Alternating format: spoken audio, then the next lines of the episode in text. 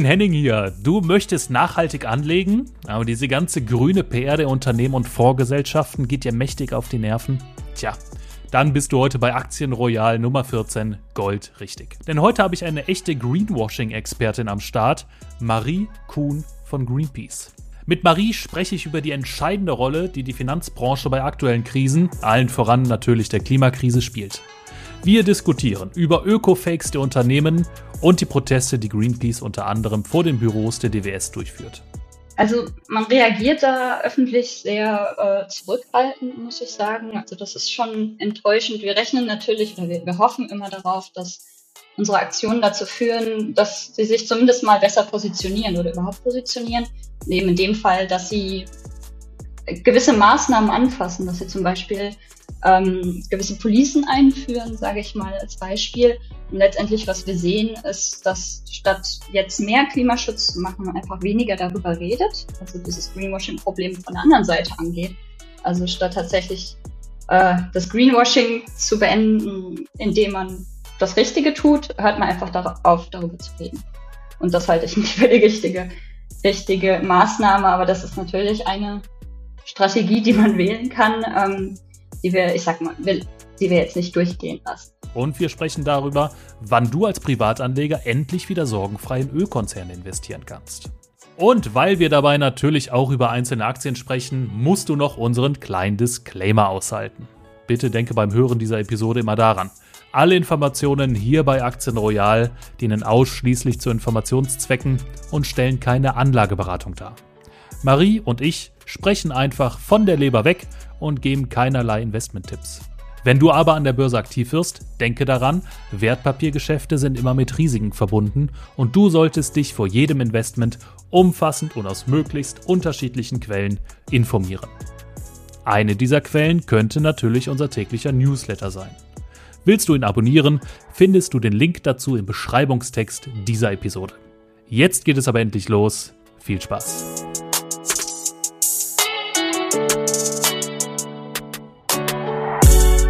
So, eine neue Folge von Aktien Royal. Ich habe einen frischen Gast am Mikrofon. Hallo Marie, wer bist du? Was machst du? Hi, ich bin Marie und ich bin Finanzcampaignerin und Finanzexpertin, vielleicht besser, bei Greenpeace. Wir arbeiten jetzt auch äh, an der Finanzwende und nehmen da den Finanzsektor explizit in die Verantwortung für Nachhaltigkeit und Bekämpfung der Klimakrise. Warum beschäftigt sich Greenpeace jetzt überhaupt mit dem Thema Finanzen, mit Anlagethemen generell? Was, was ist da jetzt so spannend aus Sicht einer Umweltorganisation? Genau, ähm, wir sind eben da in der Rolle, generell als Umweltorganisation ähm, genau hinzusehen, was die Finanzbranche da auch an einer Verantwortung hat an den aktuellen Krisen, also Klimakrise, Artensterben und soziale Ungerechtigkeit. Und wir wissen eigentlich alle, dass die Finanzströme von heute die Wirtschaft von morgen bestimmen. Also solange Notenbanken und Geldhäuser, Vorgesellschaften, Versicherer weiterhin eben umwelt- und klimaschädliche Wirtschaftsaktivitäten fördern, haben wir einfach keine Chance, politisch gesetzte Ziele wie das Pariser Klimaabkommen zu erreichen. Also wir brauchen ein Ineinandergreifen von Politik, Wirtschaft, Finanzsektor und der Zivilgesellschaft und sind eben da jetzt auch auf der Seite des Finanzsektors unterwegs, in die Verantwortung zu nehmen. Und da sehen wir halt auch unsere Rolle als Kampagnenorganisation besonders, da den Finger in die Wunde zu legen und Missstände offen zu zeigen. Und wie muss man sich jetzt eure Kampagnen vorstellen? Äh, protestiert ihr vor, äh, vor der Zentrale von BlackRock zum Beispiel oder was macht ihr da genau? Genau, also wir hatten zuletzt ähm, vor einem Jahr ähm, zur Europäischen Zentralbank gearbeitet. Da waren wir dann tatsächlich auch bei der EZB in Frankfurt vor Ort, haben auch da äh, Erfolge erreicht, dass die ihre Eigenanlagen nachhaltig äh, bzw. grüner gestalten. Und jetzt aktuell sind wir natürlich äh, häufig bei der DWS vor Ort, also der Deutschlands größter Fondsgesellschaft, der Tochter von der Deutschen Bank, die eben da in unserer Sicht als Vorreiter des Greenwashings in, in der deutschen Fondsbranche zu sehen ist, wo wir dann eben, wie gesagt, den Finger in die Wunde legen und sagen, hier, das geht so nicht. Ähm, wir sind jetzt hier mit unseren spektakulären Aktionen vor Ort. Ähm, wir arbeiten daran, dass ihr das besser macht in eurer Verantwortung. Okay, also das sind wirklich so klassische Greenpeace-Proteste, ähm, wie man sie von früher kennt, von Atommeilern, von äh, Walfangfischen. Sowas ähnliches macht ihr dann eben auch vor den Büros. Genau, das ist einfach, was wir am besten können mit unseren spektakulären Aktionen, unser Banner hängen etc. Ähm, das ist einfach die Expertise, die wir haben, die wir dann auch in dieser etwas neueren Umgebung dann nutzen wollen. Aber nach dem Protest muss es ja auch ein Stück weitergehen. Wie hat denn die DWS bisher auf euch reagiert? Also man reagiert da öffentlich sehr äh, zurückhaltend, muss ich sagen. Also das ist schon enttäuschend. Wir rechnen natürlich oder wir, wir hoffen immer darauf, dass unsere Aktionen dazu führen, dass sie sich zumindest mal besser positionieren oder überhaupt positionieren. Und eben in dem Fall, dass sie gewisse Maßnahmen anfassen, dass sie zum Beispiel ähm, gewisse Policen einführen, sage ich mal als Beispiel. Und letztendlich, was wir sehen, ist, dass statt jetzt mehr Klimaschutz zu machen, man einfach weniger darüber redet, also dieses Greenwashing-Problem von der anderen Seite angeht.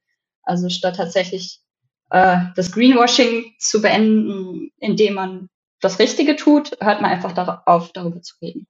Und das halte ich nicht für die richtige, richtige Maßnahme, aber das ist natürlich eine Strategie, die man wählen kann, ähm, die wir, ich sag mal, will, die wir jetzt nicht durchgehen lassen. Das heißt, äh, der Kritikpunkt deinerseits oder eurerseits von Greenpeace aus ist es, die DWS und andere Fondsgesellschaften haben in den letzten Jahren Thema Nachhaltigkeit sehr viel für PR, für Eigenwerbung äh, benutzt, ähm, haben ihre eigenen Fonds, ihre Finanzprodukte grün gewaschen. Aber jetzt, wo das Thema kritischer beäugt wird, auch von euch, dann zieht man sich lieber zurück und spricht generell über das Thema Nachhaltigkeit. Gar nicht mehr so wie früher, als es noch werberelevant war. Habe ich das so richtig verstanden? Genau, also das ist die Reaktion, die wir sehen, dass, äh, dass wir da einen gewissen Rückzug leider sehen. Ähm, das grundsätzliche Problem des Greenwashings in dem Fall ist natürlich, also wir unterteilen, also Greenwashing generell vielleicht äh, unsere Definition ist eben die Schere zwischen Worten und Taten. Wie du schon gesagt hast, wir, wir reden auf der einen Seite viel darüber, wie toll und nachhaltig wir sind. Wir äh, zeigen schöne Bilder und äh, verkaufen Produkte, wo ESG und Nachhaltigkeit draufsteht. Aber letztendlich, letztendlich wollen wir eigentlich gar nichts an den Prozessen ändern oder nicht so schnell. Und ähm, das fällt erstmal nicht auf. Und als es dann aufgefallen ist, eben ähm, hat man in der zweiten Schraube gedreht und einfach nicht mehr darüber gesprochen. Ähm, Genau, und das ist eben, das kann man auf verschiedenen Ebenen sehen. Also wir sehen das nicht nur bei den Produkten, da ist es jetzt natürlich so in der Öffentlichkeit am, am meisten diskutiert. Also die, der Fonds XY, da steht jetzt nachhaltig drauf und da sind, ähm, da sind Kohleunternehmen drin. Ne? Das, ist, das ist eine total relevante Diskussion, die wir auch führen. Und was wir aber auch noch sehen, ist, dass die Finanzinstitutionen selber Greenwashing betreiben, nämlich am eigenen Image. Also, dass man nicht nur sagt, wir verkaufen jetzt einen Teil der Produkte, die sind grün, sondern dass wir sagen, wir sind generell total grün und nachhaltig und Mitglied in der Net Zero äh, Initiative etc. Und das praktisch sogar auf zwei Ebenen spielt und damit eben noch mehr, nicht nur Verwirrung schafft, sondern halt auch noch mehr, ähm, noch mehr Greenwashing betreibt, statt tatsächlich eben die Sachen anzupacken und zu ändern. Was bedeutet für dich denn anpacken oder aus Sicht von Greenpeace? Was müsste konkret passieren, dass Fondshäuser das Geld, was sie von Anlegern bekommen, von großen und von kleinen Investoren, auch sinnvoll und nachhaltig investieren? Wie müssen da die Prozesse in den, in den Häusern, in den Gesellschaften selbst aussehen? Genau, also wir sind da sehr explizit. Das ist auch, ich sag mal, offiziell äh, kommuniziert, was wir uns wünschen, ähm, auf der aller, auf der aller, allerersten Ebene, allerersten Schritt ähm, sind für uns Policies. Also Policies ne, sind Regelungen, die für das gesamte Haus gelten. Also nicht nur, dass jetzt ein nachhaltiges Produkt irgendwie dann dies und das nicht darf, sondern alle Produkte. Wenn eine Fondsgesellschaft zum Beispiel sagt, ich bin auf einem anderthalb Grad Kurs, dann ist das wissenschaftlich fundiert und eindeutig. Also da gibt es einen Konsens, dass dann bestimmte Sachen nicht gehen. Also wir können keine Expansion in Kohle, Öl und Gas haben zum Beispiel, also fossile Energieträger. Das hieße, dass wenn eine Fondsgesellschaft jetzt auf anderthalb Grad Kurs sein möchte, sie unbedingt eine Police bräuchte, die eben diese Unternehmen ausschließt. Und dann geht das natürlich weiter. Dann geht es darum, ähm, was passiert denn mit Ölunternehmen, die jetzt nicht expandieren. Dann gibt es dann auch, ich sag mal, wissenschaftlich fundierte Fristen, die man da einführen sollte. Also dafür muss es einfach einen Plan geben, wie damit umgegangen wird. Und wir sehen zwar, dass es jetzt mittlerweile ähm, bei fast allen großen deutschen Fondsgesellschaften Kohlestrategien gibt, aber es fehlt halt weiterhin Öl und Gas. Und das ist so das, das Grundlegendste. Das ist so das sehr eindeutigste. Und dann geht die Diskussion natürlich weiter. Also die einzelnen Teile von Nachhaltigkeitsstrategien. Und es ist da auch sehr wichtig, dass zum Beispiel das, das Engagement richtig gemacht wird. Ich denke, da werden wir wahrscheinlich noch ein bisschen häufiger jetzt heute drüber sprechen. Ähm, und dann geht's auch, auch um, um andere Ansätze. Aber so, das ist so das Grundlegendste, woran wir gerade explizit arbeiten, weil das einfach das Fundierteste ist, ohne dass es nicht geht. Also es ist praktisch notwendig, wenn auch nicht hinreichend. Also es reicht noch nicht aus, aber es mindestens das brauchen wir. Du hast gerade von einem wissenschaftlichen Fundament gesprochen, auf dem Greenpeace eben diese Forderungen erhebt. Ähm, wie messt und erkennt ihr denn überhaupt, äh, wie, wie Geld nachhaltig investiert werden kann? Und auf der anderen Seite, wie messt und erkennt ihr Greenwashing? Gibt es da Kennzahlen für, auf die ihr schaut oder äh, sind das eher so subjektive Eindrücke? Genau, also im ersten Schritt geht es ja tatsächlich um Ausschlüsse. Und das ist jetzt nicht subjektiv in dem Sinne. Es ist, äh, es ist objektiv in das zum Beispiel der IPCC oder die Internationale Energieagentur das schon sehr eindeutig sagt, was geht und was nicht geht, beziehungsweise was auf, auf keinen Fall geht. Ne? Wie eben gesagt, Kohle, Öl und Gas, Expansion geht nicht. Also das muss dann muss dann Ausschlüsse gehen. Und dann, dann kann man das natürlich messen, indem man sagt, äh, gibt's die oder gibt's die nicht? Das ist dann letztendlich doch irgendwie binär ähm, beziehungsweise wie, wie hoch sind die, wie hoch sind die Investitionen weiter in, in diese Gebiete? Da möchte ich einmal kurz einhaken. Ähm, das heißt, ihr sagt, sobald ein Fondsunternehmen generell, sagen wir mal, in ein Ölunternehmen, ich nenne mal Namen wie Total Energies oder OMV aus Österreich, investiert, dann ist das kein nachhaltiges Investment mehr. Oder ähm, geht ihr so vor und schaut etwas genauer darauf, wie das Geld im Unternehmen, in das investiert wird, später ähm, genau verwendet wird? Also es gibt, ist das, ist die Ausschlussebene findet die auf Unternehmensseite statt, dass man generell Unternehmen ausschließt, oder guckt ihr immer genauer hin, wie das Geld am Ende verwendet wird? Also wir sind da tatsächlich sehr stringent, muss ich sagen, und sagen ganz klar, das, das geht nicht. Ne? Also ab dem Punkt, wo die vielleicht sagen würden, ein Shell wirklich oder Total Energy wirklich aussteigen würde aus der Expansion, dann ist das ja nächstes Level, wo es dann darum ging, wie, wie geht's dann weiter. Dann, dann kann sicherlich im Detail geguckt werden. Ich denke, du sprichst von so Sachen wie Transformation oder Transition und Übergänge und die bestimmte Sektoren müssen umgebaut werden. Deswegen hänge ich mich, sage ich mal, so jetzt am fossilen Sektor auf, weil wir da eben sehr genau wissen, ich wiederhole mich, aber wir wissen, was nicht geht und das ist Expansion. Und solange Expansion, und das ist halt in den aller, allermeisten Öl- und Gasunternehmen, äh, weiterhin der Plan. Solange das auf dem Plan steht, geht das nicht. Und da sehe ich dann auch keine andere Möglichkeit, als da gar nicht dabei zu sein und auch nicht über irgendwelche Green Bonds etc., die dann irgendwie andere Ziele haben. Zumal wir tatsächlich auch nicht sehen, dass die Investitionen jetzt in Renewables von den Ölunternehmen äh, signifikant groß wären im Vergleich zu den aktuellen äh, CapEx-Ausgaben. Aber auf der Agenda steht es ja nahezu überall, ne? wenn man so sich die Präsentation der Unternehmen anschaut. Das ist ja überall Thema, ne? Die große Transformation und die große Energiewende. Ja, natürlich. Die wollen ja auch grünes Geld haben. Also das ist, das ist ja auch das ganze Fundament. Ne? Jeder, eigentlich wissen wir alle, dass wir was tun müssen. Wir wissen auch, dass wir jetzt was tun müssen und deswegen ähm, fühlen sich natürlich auch große Ölmajors irgendwie verantwortlich dafür, das zumindest mal auf den Plan zu schreiben. Auch wenn wir jetzt letztes Jahr gesehen haben, dass es auch sehr schnell wieder vom Plan verschwinden kann, zumindest. Also es, es steht sicherlich noch irgendwie drauf, aber ernsthaft äh, glauben kann man das jetzt nicht mehr, wenn da Ziele zurückgedreht werden.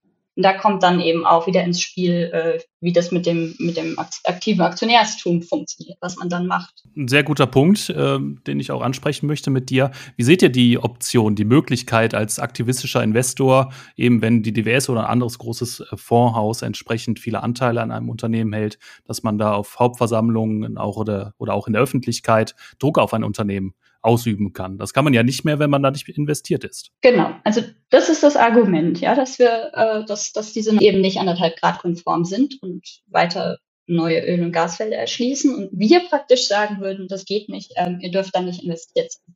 Aber man sagt, äh, wir wollen diesen Platz am Tisch nicht verlieren. Also als Aktionär kann ich dann auf die HV gehen, die Hauptversammlung, und kann auch als großer Aktionär auch inoffiziell hinter den Kulissen einen gewissen Einfluss nehmen. Also ich sitze auf der Hauptversammlung von Shell und ich stimme mit die Entlastung vom Vorstand ab. und über mögliche Net-Zero-Pläne und kann Wortbeiträge und Anträge stellen etc. Ähm, das gibt es übrigens schon total lange. Also Engagement ist kein, dieses aktive Aktionärstum, das ist kein reines Nachhaltigkeitsthema. Also ich kann mir vorstellen, dass solange wie man eben äh, diese Fonds hatte und Geld verwaltet hat, auch äh, nicht treuhänderisch, sage ich jetzt mal, dass, dass man da eben zu den Unternehmen gegangen ist und versucht hat, da seine eigene Dividende zu optimieren. Und ist auch unsere Nachhaltigkeitsstrategie drüber. Das ist dann halt tatsächlich auch nur sinnvoll. Also ich möchte das jetzt auch gar nicht schlecht darstellen. Ne? Das ist super, super wichtig und wir halten das für einen wichtigen Baustein. Aber wir müssen halt gucken, wie das tatsächlich umgesetzt wird. Also einerseits wissen wir manchmal überhaupt nicht oder häufig überhaupt nicht, was ist überhaupt die Forderung von jetzt einer DWS an Shell? Also was habt ihr denen im Hintergrund gesagt? Was, was, was steht da auf dem Tisch? Was wollt ihr von denen? Um dann zu bewerten, ob das irgendwie eine sinnvolle Forderung ist. Ne? Das sagt ihr vielleicht nur, äh, mach mal besser, ohne konkret zu werden. Und ähm, da vergessen manche Fondsgesellschaften auch scheinbar, dass sie keine Bank sind und behaupten, sie dürften da gar nicht drüber reden, was sie machen. Aber letztendlich äh, ist dann die Frage, was hat denn Shell für einen Anreiz? Also wenn, wenn nicht mal die Forderungen jetzt in der Öffentlichkeit sind. Viel schlimmer ist dann noch, wenn die Fondsgesellschaft nicht sagt und auch nicht öffentlich sagt, bis wann sie was genau, was, was passieren soll bei Shell und was im Zweifel eben passiert, wenn das nicht in Kraft tritt. Also es gibt keinen Eskalationsplan, nennt man das in dem Sinne. Also dass man sagt, er hat jetzt oder oder oder sie sind sehr sehr lange. Also man gibt ihnen irgendwie zehn Jahre. Ähm, also es gibt keinen Plan, wo sagt hier, ähm, wenn ihr nicht im nächsten Jahr dies und das macht, dann ähm, entlasten wir die die äh, den Vorstand nicht und wenn wenn ihr dann nichts macht, dann desinvestieren wir. Also man hält sich unnötigerweise diese, sonst verkaufen wir eure Aktien und beenden die Geschäftsbeziehung und, äh, und Unterstützung und am besten noch öffentlichkeitswirksam, um eben noch mehr Druck zu generieren. Und dann kommen wir eben zu Shell und die hatten vielleicht mal Commitments, wo ich hätte sagen können, das ist vielleicht viel zu langsam noch, aber ähm, immerhin Anfang. Und in 2022 sagt Shell dann, wisst ihr was, wir sehen das jetzt gar nicht ein. Wir machen weiter wie bisher, läuft doch super, also wir haben enorm viel Geld verdient damit. Und dann muss eigentlich, also es muss eine glaubwürdige Fondsgesellschaft hingehen und sagen, so, so machen wir das nicht. Wir starten jetzt die Eskalation. Also wir haben euch bis jetzt geglaubt vielleicht, aber das geht jetzt nicht. Also wir entlassen jetzt euer Management nicht. Wir machen einen öffentlichen Aufruf dafür, dass ihr das jetzt bitte, bitte trotzdem Nachhaltigkeit machen, trotzdem umsetzen, trotzdem nicht expandiert. Und äh, im Zweifel, wenn ihr das nicht macht, dann verkaufen wir die Aktien.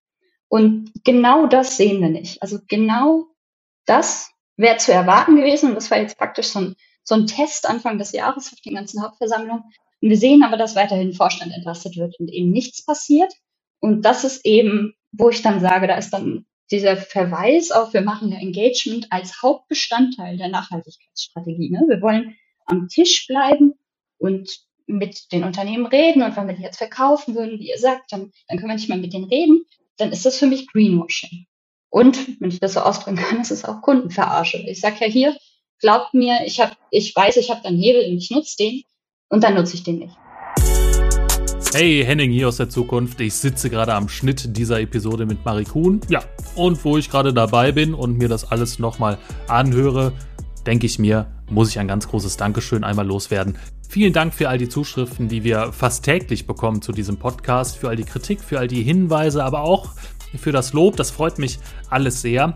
Ja, und auch du bist gefragt. Wenn dir gefällt, was du hier heute hörst und du vielleicht noch mehr davon mitbekommen möchtest, dann zögere bitte nicht, diesen Podcast zu abonnieren. Ja, wo immer du deine Podcasts hörst, es gibt ja Podcatcher genug auf der Welt. Deine Unterstützung ist für uns wirklich unglaublich wichtig, sei es in Form von Kommentaren, in Form von Bewertungen, aber auch in Form von Zuschriften. Und weißt du, was uns noch mehr hilft? Sprich bitte darüber. Teile diesen Podcast mit deinen Freunden, mit deiner Familie, mit deinen Kollegen, all, mit all denen, denen diese Themen genauso wichtig sind wie uns. Gemeinsam können wir natürlich auch ein großes Bewusstsein für diese wichtigen Fragen rund ums Geld, rund um Finanzen, rund um Börse, rund um die wichtigsten und besten Investments schaffen und mehr Menschen dazu inspirieren, sich auch für nachhaltige Investments zu interessieren. Jetzt geht's aber weiter mit Marie. Viel Spaß! Denke, am Ende geht es auch für die Kunden um die Rendite und um möglichst geringe Volatilität bei den Fonds.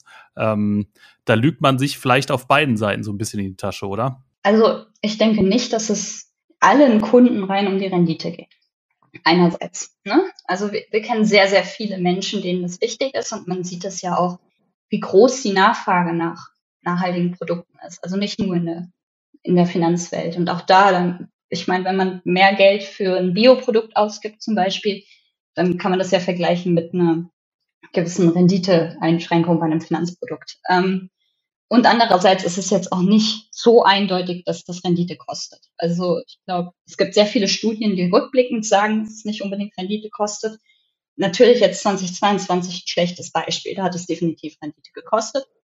Aber das heißt ja jetzt auch nicht, ähm, das wissen sicherlich alle, dass man nicht aus der Vergangenheit in die Zukunft schließen soll, wenn man sich da überlegt, was könnte denn in Zukunft gut laufen, ähm, dann ist das auch, also das muss jetzt meine persönliche Meinung ist auch eine ganz schöne Zockerei, weiter auf Ölunternehmen zu setzen, wenn wir eigentlich alle wissen, dass das so nicht weiter funktionieren kann.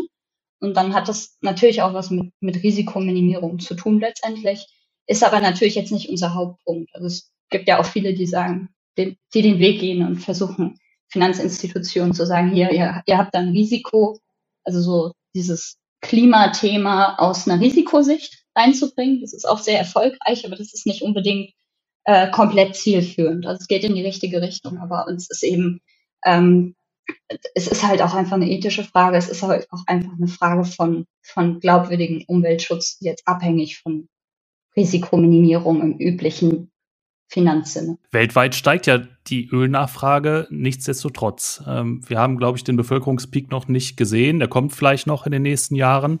Ähm, der Wohlstand wächst weltweit, dementsprechend auch die Nachfrage nach Plastik, nach Öl, nach billigen Energien. Ähm, da steckt ja noch eine Menge Wachstumspotenzial für ganz viele Konzerne.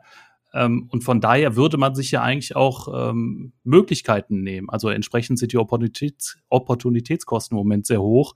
Auch für die Fondshäuser letzt, äh, letztlich, dann noch mehr Engagement zu wagen und sich dann vielleicht in zehn Jahren eben die Chance zu nehmen, ähm, vielleicht doch auf einen anderen Geschäftszweig ähm, über den Umweg, über das Unternehmen ähm, zu nutzen und auf diesen eben zu setzen.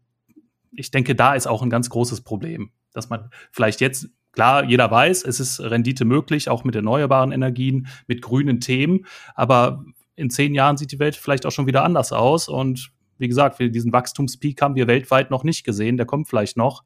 Und auf dem Weg dahin gibt es natürlich noch äh, eine Menge Potenzial auf vielen verschiedenen Wegen und in vielen verschiedenen Nischen und Ecken. Ich meine, wenn ich sage, man, man kann das nicht rein über eine äh, Risikominimierungssicht gehen oder sagen, ähm, oder nur sagen, äh, wo, wo steckt denn in Zukunft die Rendite? Also es wir, wir sind eine Umweltschutzorganisation. Wir sagen, wenn ihr glaubwürdig Klimaschutz machen wollt, dann hat das halt auch als Finanzinstitution, ihr schränkt euch dann kurzfristig ein. Ne? Das ist auch so ein Thema. Es ist so, man würde dann weggehen von der kurzfristigen Renditeoptimierung, die wir ja eigentlich überall sehen, hin zu einem langfristigen Ziel, dem man sich aber glaubwürdig versprochen hat. Und das ist ja der Punkt. Das haben viele.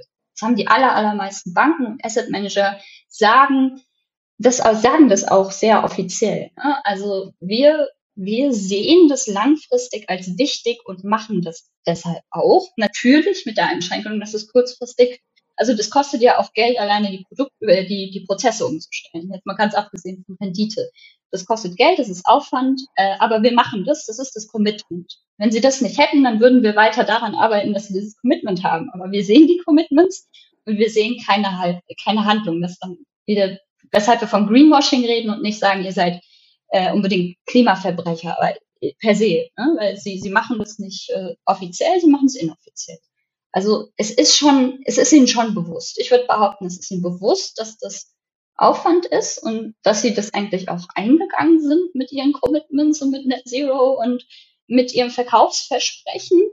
Und, äh, und dann hat man es aber doch nicht gemacht, weil, weil es eben Aufwand ist. Du hast von der DWS als Negativbeispiel gesprochen. Gibt es denn auch äh, Fondshäuser, die es aus eurer Sicht, aus Greenpeace-Sicht schon recht gut machen, was Engagement angeht, was nachhaltiges Investieren angeht? Ja, also das ist vielleicht der Punkt, wenn, wenn wir so viel über Greenwashing reden, das klingt immer, als wäre alles schlecht. Ähm, wir sind sicherlich nicht zufrieden mit allem und es sind eben die großen Fondshäuser, die, die weiterhin das Problem sind. Und Wir sehen aber, dass auch schon viele kleine Player das richtig machen. Also ich möchte da jetzt tatsächlich gar nicht irgendwie explizit einen rauspicken. Das hilft vielleicht auch, wenn man jetzt aus der, der Anlegerin-Sicht denkt, also wenn ich jetzt Anlegerin bin. Ähm, ich kann sagen, es gibt gute Produkte, es gibt gute Ansätze, es gibt vertrauenswürdige ähm, Anbieter. Auch ähm, es ist halt mehr Aufwand, sich da zu informieren und die auch zu finden. Und es ist leichter für viele, glaube ich, zu seiner Hausbank zu gehen, die dann eben DWS-Fonds zum Beispiel verkauft, man zur Deutschen Bank geht. Ähm, deswegen ist es ist mit einem gewissen Aufwand verbunden, aber es gibt es. Also das ist so der, der, der positive Teil meiner Message. Ähm, wir, wir sind da nicht verloren als, als AnlegerInnen. Ähm, man muss es nur anpacken.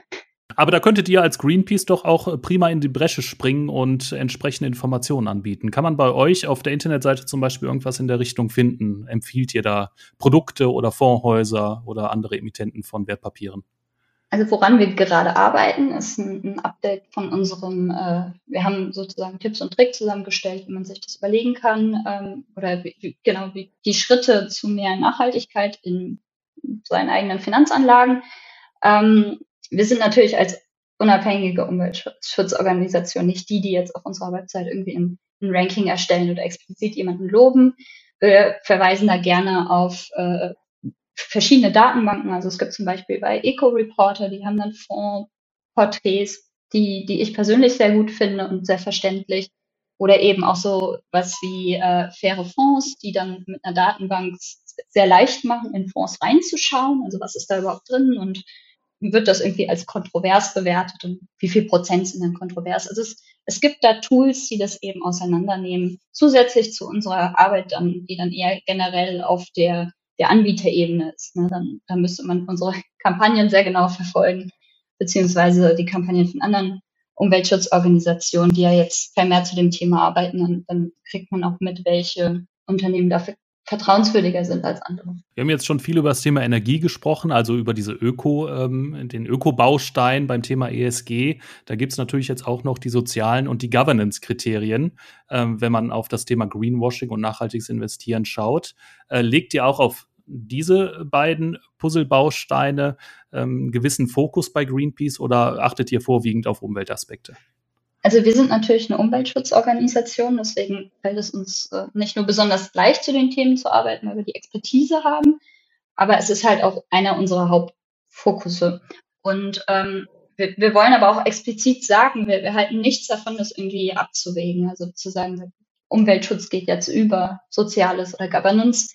Ähm, das ist uns auch sehr wichtig. Wir wissen aber, dass da vielleicht andere Organisationen dann mehr den Fokus drauf legen. Und es ist dann letztendlich auch die Frage, inwieweit sowas in ein Produkt gepackt werden kann oder sollte. Deswegen ist es wahrscheinlich umso wichtiger zu sagen, wir legen Mindestkriterien an, die eben den, den ich sag mal, minimalen Klimaschutz ähm, eben festlegen und was dann darauf folgt in besonders spezialisierten Produkten, das ist dann auch, da gibt es ja auch persönliche Präferenzen bei AnlegerInnen und Anlegern. Also es ist dann dann ist mir eben das Thema vielleicht äh, Gleichberechtigung wichtiger und ich möchte dann einen Fonds haben, der da eben den Fokus drauf legt. Aber es sollte eben doch auch gleichzeitig Möglichkeit, möglich sein, dass dann eben dieses Mindestlevel an Klimaschutz praktisch auch gegeben ist. Also dass der dann trotzdem auch anderthalb Grad konform ist. Ich glaube, da können wir uns darauf einigen, dass es auch ein, ein wünschenswertes Ziel ist, und dann zu sagen, der ist, also alle Fonds sind mindestens anderthalb Grad konform und manche Fonds arbeiten dann noch zu Gleichberechtigung, zu sozialen Themen, zu Governance, zu, keine Ahnung, E-Mobilität, keine Ahnung. Also, dass das zusammenpasst. Und dafür ist meines Erachtens der leichteste Weg und der sinnvollste Weg eben einen Mindeststandard einzuführen, der eben das garantiert, dass das auch nicht gegeneinander abgewegt wird. Ne? Also Mindeststandards dann auch für soziale Themen, also Menschenrechtskonventionen etc. Als Anleger stolpert man bei der Suche nach Fonds ganz gerne mal über Begriffe wie Artikel 8 und Artikel 9, die da so in den Vornamen manchmal schon drinstehen oder zumindest in der Fondsbeschreibung. Kannst du uns aufklären, was diese beiden Begriffe bedeuten? Offenlegungsverordnung, das SFDR. Und ich meine, wie der Name schon äh, klingt, es geht da hauptsächlich um Transparenz. Also es geht darum, dass ein Artikel 8 Fonds eben Transparenz schafft darüber, dass ESG oder Nachhaltigkeit und in welchem Maße das berücksichtigt wird. Also es muss berücksichtigt werden und es muss darüber aufgeklärt werden, wie es berücksichtigt, aber letztendlich ist es leider noch kein, keine Messlatte, ob das wirklich sinnvoll ist, also ob das wirklich signifikant einen Einfluss hat auf den Fonds. Und was wir sehen ist, dass es häufig eben leider keinen signifikanten Einfluss hat. Also dass praktisch der Unterschied zu einem Nicht-Artikel 8 Fonds gar nicht gegeben ist. Und Artikel 9 eben auch Offenlegungsfokus eher ist eben, dass dargelegt wird und auch gezeigt wird, ähm, was genau muss, soll der Fonds oder soll diese Geldanlage für einen Einfluss haben, also einen Impact, ne, einen tatsächlichen Einfluss auf irgendwas in der realen Welt und ähm, dann auch gezeigt werden, äh, wird das erreicht oder wie wurde das erreicht? Also nochmal eine Stufe mehr, nicht nur sagen, was, was machen wir überhaupt, sondern auch, äh, das soll was erreichen und was hat es erreicht? Und letztendlich heißt es aber auch noch gar nicht viel leider, weil letztendlich ähm, da jetzt natürlich auch nicht geregelt wird, was da der Impact ist. Also ist das ein sinnvolles Ziel? Und letztendlich sagt Artikel 9 noch gar nichts darüber aus, ob das wirklich dann auch in dem Sinne nachhaltig ist, wie es viele, glaube ich, verstehen. Also es geht tatsächlich hauptsächlich darum, Transparenz zu schaffen. Äh, war jetzt, glaube ich, auch nicht die Idee der EU, damit ein Label zu generieren, aber es fiel eben in so ein Vakuum von, man wünscht sich doch irgendwie mehr Regulierung und Anleitung und dann ist das halt eben zu so einem unfreiwilligen Label geworden.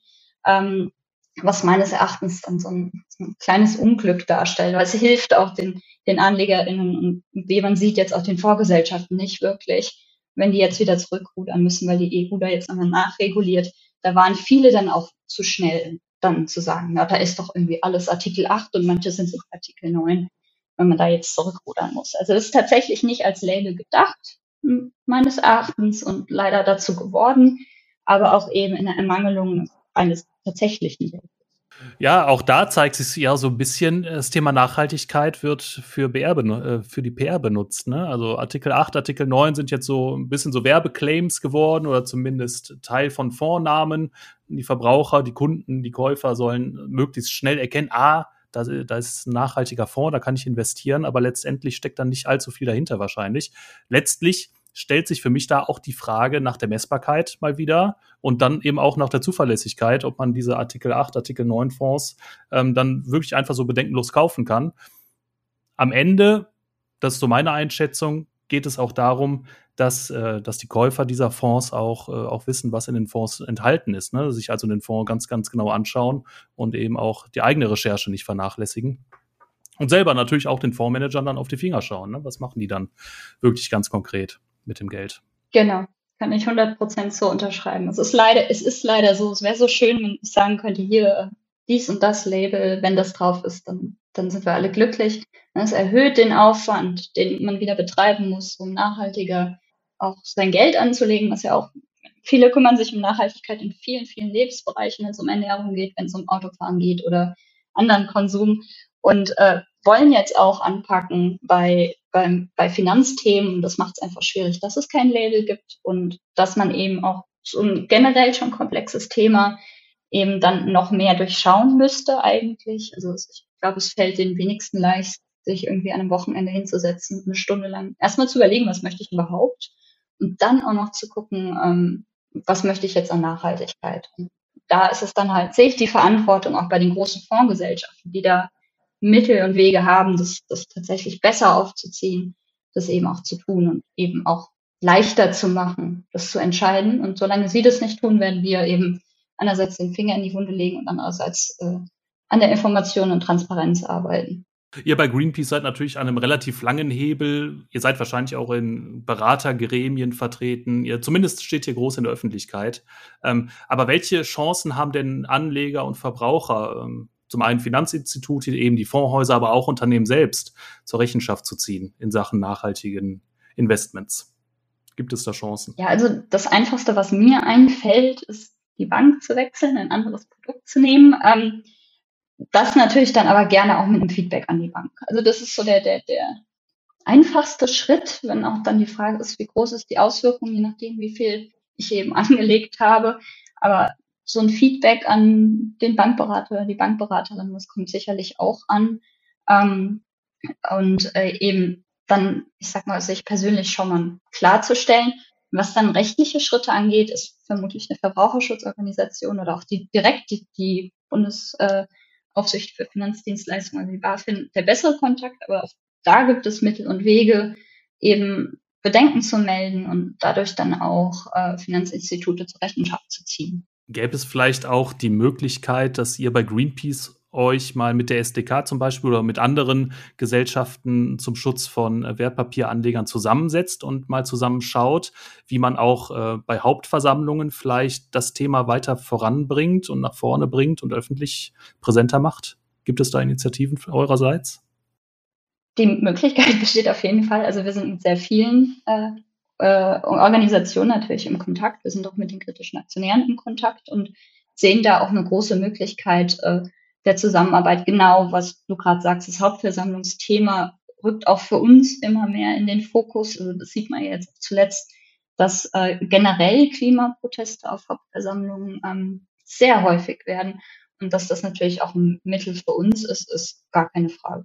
Wenn ich jetzt so der nächste logische Schritt, einen Greenpeace-Fonds zu eröffnen und da eben die Gelder einzusammeln und so zu investieren, wie ihr das für richtig haltet als Umweltschutzorganisation? Natürlich würde ich das gerne machen. Letztendlich muss ich aber sagen, dass gerade so ein Greenpeace-Fonds wahrscheinlich daran scheitern würde, ähm, dass es ein enormer Aufwand ist, einen Fonds aufzulegen, ähm, zu managen etc.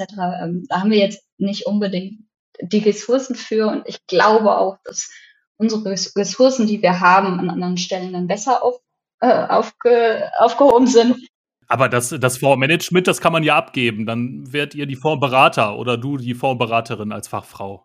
Aber die eigentliche operative Arbeit, die kann man ja abgeben. Das machen ja viele andere auch. So kleine Fondsboutiquen oder so. Ja, wie, wie gesagt, das, das könnte man vielleicht überlegen, wenn es jetzt wirklich ein absolutes Vakuum an guten Angeboten gibt. Aber wie gesagt, es, es gibt gute Fonds. Ähm, es geht auch generell in die richtige Richtung. Deswegen sehe ich da jetzt akut nicht den Bedarf, dass wir da uns jetzt auch noch einschalten. Konkrete ähm, Vorschläge oder Empfehlungen gibt ihr jetzt nicht in Richtung IT, äh, ETFs wahrscheinlich auch, aber äh, Fonds eben auch nicht. Woran können denn Privatanleger einen guten, nachhaltigen Fonds aus Greenpeace-Sicht erkennen? Kannst du das an so drei, vier, fünf Kriterien mal abzeichnen? Sagen wir zuerst, woran man ihn leider nicht erkennt, und das ist äh, das Label oder das ESG oder Nachhaltigkeit im Namen steht oder dass die Broschüre irgendwie grün ist und ein Windrad drauf hat. Ähm, das macht es jetzt schwieriger. Das heißt, äh, mein persönlicher Ansatz ist, in den Fonds reinzugucken. Also ich habe Erfahrung damit, äh, wie schwierig es ist, aus den Fondsprospekten zu lesen, was der Fonds tatsächlich darf. Also selbst ich als Fondsexpertin äh, kann da manchmal echt gar nicht dann letztendlich sagen, darf der jetzt in Kohleunternehmen investieren oder nur 12 Prozent oder keine Ahnung. Ähm, ist manchmal auch einfach undurchschaubar. Deswegen gehe ich den Weg gar nicht da irgendwie die, ich sag mal, Bedienungsanleitung zu lesen, sondern sage hier, ähm, ich schaue in den Jahresbericht oder eben über sowas wie, äh, wie faire Fonds, was sind denn da für Unternehmen drin? Das ist natürlich eine Ad-Hoc-Sicht, äh, also zu einem Zeitpunkt, ich weiß jetzt nicht, dass da nicht dann irgendwann auch Ölunternehmen drin sein könnten, aber es ist zumindest schon mal ein Anhaltspunkt. Und dann schaue ich, ähm, wenn, wenn man so ein Grundwissen hat, vielleicht, was, was so ein Ölunternehmen ist, natürlich muss man dann auch die Namen kennen, dann kann man das vielleicht aus den Jahresberichten selbst lesen. Also sehe ich da, dass da irgendwie Total Energies investiert ist, dann würde ich den schon mal nicht kaufen. Ähm, oder halt dann eben über diese, wie, sowas wie faire Fonds, wo dann auch gezeigt wird, das hier sind Ölunternehmen. Da, da wird auch sehr transparent beschrieben, warum dieses Unternehmen als kontrovers gesehen wird. Und dann kann man immer noch selber entscheiden, ob mir das jetzt wichtig ist oder nicht. Ähm, vielleicht noch dazu sagen. Also auch wenn ich jetzt sage, es gibt schon sehr gute Produkte, vielleicht gibt es noch nicht das perfekte Produkt. Das soll jetzt aber auch kein Grund sein, dann nichts zu machen und vielleicht das Geld auf ein Girokonto zu lassen, sondern dann zu sagen, dann nehme ich vielleicht was, was vielleicht doch irgendein Label hat, glaube dem jetzt vielleicht nicht blind, sondern sagt, das ist jetzt ein Anfang. Also ich lege jetzt mein Geld erstmal nachhaltiger an, als es jetzt angelegt ist. Das ist besser als nichts. Das ist ein kleiner Schritt in die richtige Richtung. Und habe dann einerseits die Hoffnung, dass es in naher Zukunft besser wird, generell, und schaue mich dann halt auch regelmäßig um, ob es jetzt bessere Themen gibt. Das hört sich aber sehr, sehr kompliziert an, Marie. Zumindest sehr aufwendig, sage ich mal so. Äh, Wäre es da nicht einfach, in einzelne Unternehmen, also in Aktien zu investieren, wo man sich ja auch die Unternehmen äh, viel genauer anschaut und dann eben entscheidet auf Grundlage des Geschäftsmodells, auf Grundlage äh, der zukünftigen äh, Wachstumsperspektiven, auch vor allem auf welchen Sektoren äh, das Unternehmen wachsen will, dass man auf Grundlage dessen entscheidet, äh, wie man investiert. Wenn man sich so einen Fonds erstmal, also du sagst es ja selber, so ein Fondsprospekt, auch die Fondsberichte, die Jahres- und Halbjahresberichte sind sehr, sehr aufwendig auch zu lesen. Da könnte es aus meiner Sicht einfacher sein, Aktien zu kaufen. Was, was hältst du denn von Einzelaktieninvestments? Ja, also es, es gibt ja viele Gründe, weshalb man einen Fonds kauft statt Einzelaktien. Und eins ist sicherlich immer, dass man sich eben nicht so im Detail mit den einzelnen Aktien auseinandersetzen möchte. Also jetzt wirklich überlegen, ähm, finde ich jetzt die zehn Aktien besser und dass man halt dann von, von Profis diese Diversifikation geschaffen hat. Ne? Das ist auch dann ein Risikothema. Das muss man sich dann tatsächlich überlegen. Möchte ich jetzt über einen Fonds die, die tatsächliche Diversifizierung haben, ähm, die ja auch gewisse Grade hat dann bei den Fonds. Also manche sind total diversifiziert. Und wenn ich sage, ich möchte aber jetzt einen erneuerbaren Energienfonds, der ist dann nicht mehr so diversifiziert. Und wenn ich dann auf Einzelaktien setze, dann ist es vermutlich noch weniger diversifiziert, was natürlich dann auch immer ein gewisses Risiko hat. Und wie du sagst, man muss sich ja halt trotzdem enorm mit Unternehmen auseinandersetzen. Also ich glaube, so übliche FinanzberaterInnen würden dann sagen, ne, also man überlegt sich jetzt einen Teil des Geldes so, einen Teil so. Ist sicherlich interessant, Einzelaktien zu machen. Ähm, aber sicherlich nicht für alle die Lösung. Gerade für die, die Menschen, über die, die wir reden, ist es meistens sinnvoller, erstmal mit einem Fonds zu starten. Ne? Wie gesagt, dann vielleicht auch mit einem unperfekten Fonds zu starten, wohl wissend, dass der unperfekt ist. Und, ähm, und vielleicht dann äh, mal Richtung Einzelaktien zu denken. Okay, also Fonds und ETFs als Basis, ich glaube, so machen es oder ich hoffe auch, äh, dass meine persönliche Meinung, so machen es viele Anleger. Aber beim Thema Nachhaltigkeit ist der Aufwand ja schon ähnlich hoch. Das müssen wir auch sagen. Du sagst ja selber, man kann es nicht am Namen absehen. Man kann vielleicht auch äh, gar nicht die, so die Fondsbeschreibung, die man so auf den ersten Blick immer findet, äh, wirklich äh, vertrauen. Da muss man schon wirklich in die Berichte reinschauen und so ein bisschen äh, unter die Motorhaube schauen. Ähnlich ist es dann ja auch bei den Aktieninvestments. Also beim Thema Nachhaltigkeit, ähm, da gibt es auf jeden Fall noch äh, Potenzial nach oben, was die Transparenz angeht und ähm, eben dann auch die Investmentmöglichkeiten am Ende.